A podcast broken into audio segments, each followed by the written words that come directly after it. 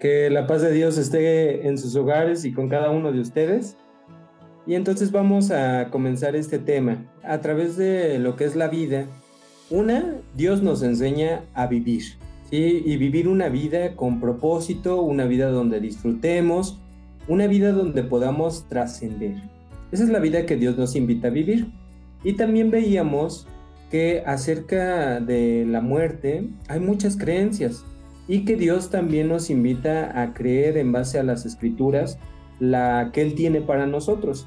Es una definición, una forma muy definida que vamos a encontrar desde el principio al fin.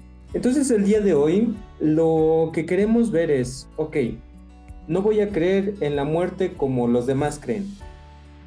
Dios me invita a vivir una vida que sea plena.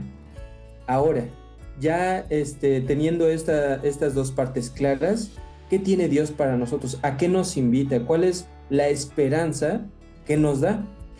Entonces fíjense que en el libro de Génesis, vamos a, a leer, esta primera parte es cuando el hombre descubre lo que es la muerte a través de la desobediencia. Esto lo vamos a, encontrar en el capítulo número 3. Entonces recordemos, en el capítulo número 3 lo que nos narra es una estancia diferente a lo que íbamos a tener nosotros hasta el día de hoy, ¿no? O sea, fuera del huerto del Edén. El huerto del Edén lo diseña Dios con intención de que el hombre pudiera vivir en él y que se pudiera perfeccionar también en ese huerto a través de todo lo que creó porque en ese huerto el hombre podía vivir, vivir eternamente, pero no estaba preparado. ¿Sale? Entonces en el capítulo número 3 dice el versículo número 1 primero, la serpiente era astuta más que todos los animales del campo que Jehová Dios había hecho, la cual dijo a la mujer, con que Dios os ha dicho, no comáis de todo árbol del huerto. Y entonces ahí comienza lo, que nosotros conocemos como la desobediencia. ¿sí? Dios establece leyes desde el principio, o sea, sus leyes son eternas, siempre han existido y la intención de ellas es que nosotros conozcamos la perfección a través de sus leyes. ¿Qué es esto? nosotros, ¿eh? No, no la creación, no todo lo que está afuera, no, yo. Conocer cómo me puedo perfeccionar a través de su ley. Y entonces la regla era que en ese lugar podían estar. Dios se los permitió, Dios no les negó, pero entonces tomemos en cuenta, no estaban listos. Entonces dice el versículo número 22 de ahí mismo, y dijo Jehová Dios, he aquí el hombre es como uno de nos, sabiendo el bien y el mal. Ahora pues, porque no alargue su mano y tome también del árbol de la vida y coma, y viva para siempre, sacólo Jehová del huerto de Edén para que labrase la tierra del que fue tomado. Lo saca de ahí y ya no tienen acceso al lugar. Recuerda, el lugar entonces es el huerto del Edén. ¿Qué tenían en el huerto del Edén? La posibilidad de vivir eternamente a través de un fruto que es el fruto de la vida. Dios se los quita por esa desobediencia y les iba a mostrar que ahora fuera del huerto la intención es recuperar lo que tenían en el huerto. ¿Qué tenían en el huerto? La eternidad. No iban a conocer la muerte. En ese lugar no cabía la muerte en el huerto del Edén. Entonces el hombre podía eh, crecer, fructificar, expandirse, ¿no? Este, trabajar todo lo, que Dios les había concedido. Y posiblemente el huerto del Edén ocupaba una parte de la tierra pero imagina, ¿no? Que hubiera mucha multitud de personas que hubieran aprendido a aprovechar el huerto del Edén y ese lugar hubiera crecido conforme a esa multitud hiciera la voluntad de Dios. Ahora lo que pasa es que ya fuera del huerto, lo que conocemos como la tierra o el mundo, es ahí donde nosotros nos estamos perfeccionando para poder recuperar lo que perdimos, ¿sí? Entonces, esa idea es algo que yo, yo dejo para que puedas meditar. ¿Qué perdiste? Tal vez tú digas, bueno, pero a mí no me la dieron. Sí, a todos nos da la posibilidad de vivir eternamente. Tal vez no ahorita, pero a todos nos da esa posibilidad. Pero tenemos que aprender a cómo llegar ahí. Ahora, dentro de, esta, de este mismo libro, en el capítulo número 4, el versículo número 7, si bien hiciereis, no serás ensalzado, si no hicieres bien, el pecado está a la puerta. Con todo esto, a ti será su deseo y tú te enseñarás de él. ¿Qué es lo que quiero que pongamos atención en este verso? Que dice, si bien hicieres, serás ensalzado. ¿Cómo nos ensalza Dios? Dándonos a probar de todo lo que ha preparado para nosotros. ¿Sí? En, en la antigüedad les preparó, por ejemplo, una tierra, una tierra que era la tierra de Canaán, y en la tierra de Canaán muchos pudieron habitar, pero también muchos perecieron no habiendo conocido esa tierra. Pero entonces lo que dice, tú vas a ser ensalzado si haces el bien. Todo lo que lo bueno que tiene Dios para nosotros, ahí lo vamos a tener a nuestra disposición. Pero si hicieres mal, el pecado está. Y entonces el pecado es lo que nos va a conducir a quedarnos varados en esta tierra. Acuérdate, en la tierra que hoy tenemos, todos nosotros vamos a morir en algún momento. En el huerto del Edén, donde nosotros queremos recuperar, recuperar esa estancia, ese estado, esa posibilidad. Necesitamos regresar ahí. Y para poder regresar ahí, te tienes que transformar, ¿sí? Viviendo la vida que Dios nos dice cómo vivir. ¿Cómo vas a gozar? ¿Cómo vas a tener un matrimonio? ¿Cómo vas a criar a tus hijos? ¿Cómo vas a tener a tus amigos? Bueno, pues esa es la vida que Dios nos enseña para poder recuperar esa imagen. ¿Sale? Ok. Ahora, eh, un poco más adelante, ya cuando nuestro Dios manda llamar a un hombre que se llamó Abraham, dice el capítulo número 12, entonces recuerda a, a la humanidad a través de Adán y Eva, les enseñó acerca del huerto del Edén y lo que podían tener ahí. Entonces imagínate cómo eran ellos como padres a sus hijos. Oigan, es que tuvimos la posibilidad de estar en un lugar hermoso donde podíamos vivir eternamente y lo perdimos. ¿Por qué lo perdieron, papá? ¿Por qué lo perdiste, mamá? Es que, híjole, tu, tu madre, yo cometimos errores, desobedecimos a Dios, pero tenemos que regresar, tenemos que hacer las paces con Dios para que nos dé la posibilidad de entrar nuevamente.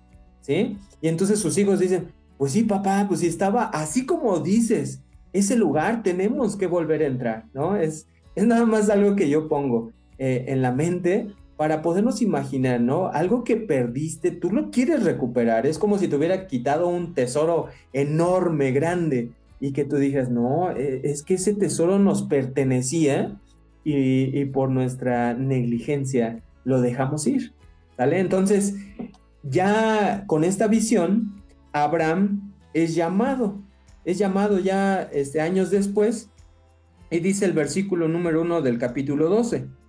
Empero Jehová había dicho a Abraham, vete de tu tierra y de tu parentela. ¿Y qué le da a Abraham? Dice, vete de la casa de tu padre a la tierra que te voy a mostrar. Y entonces ahí entra la promesa de la tierra prometida. Si te das cuenta, le dice Abraham, deja todo lo que tienes ahora, abandona inclusive a tu parentela, que te pueden estar arraigando y decir, no, ¿para qué te vas a ir? No, mira, aquí, vente, aquí te doy, ¿no? Este, tengo un terrenito para ti, aquí construye.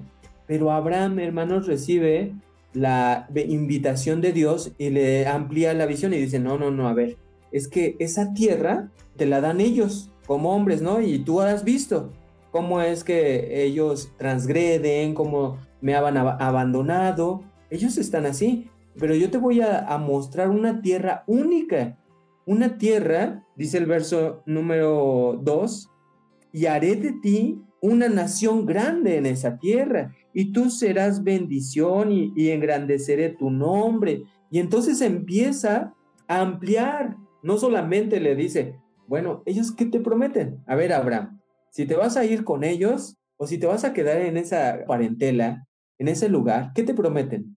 No, pues mira, es que me prometen cosas temporales, lo disfrutamos, ¿no? Están las fiestas, aquello.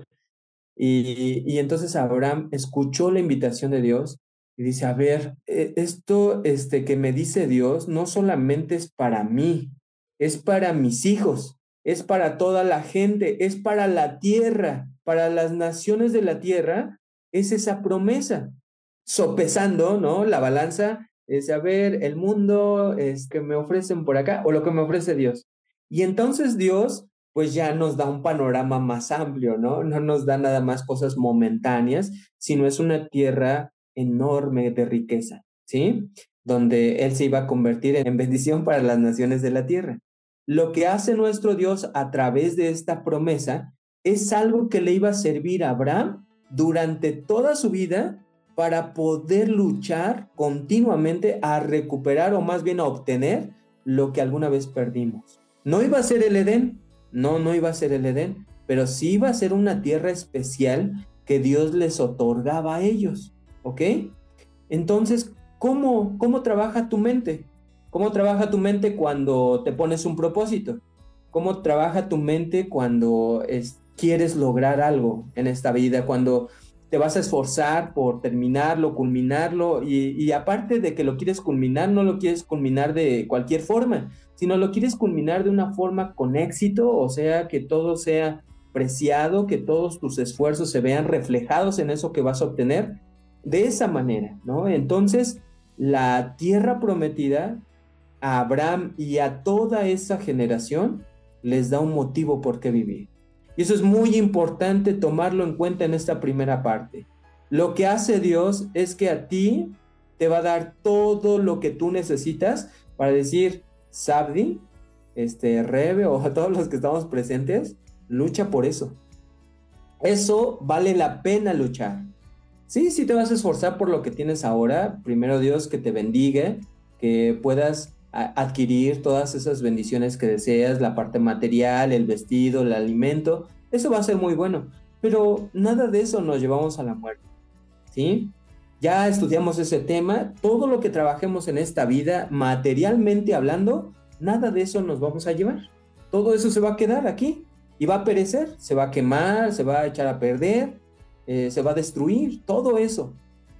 Pero entonces lo que hace Dios es, recuerda, tienes que recuperar lo que te di al principio.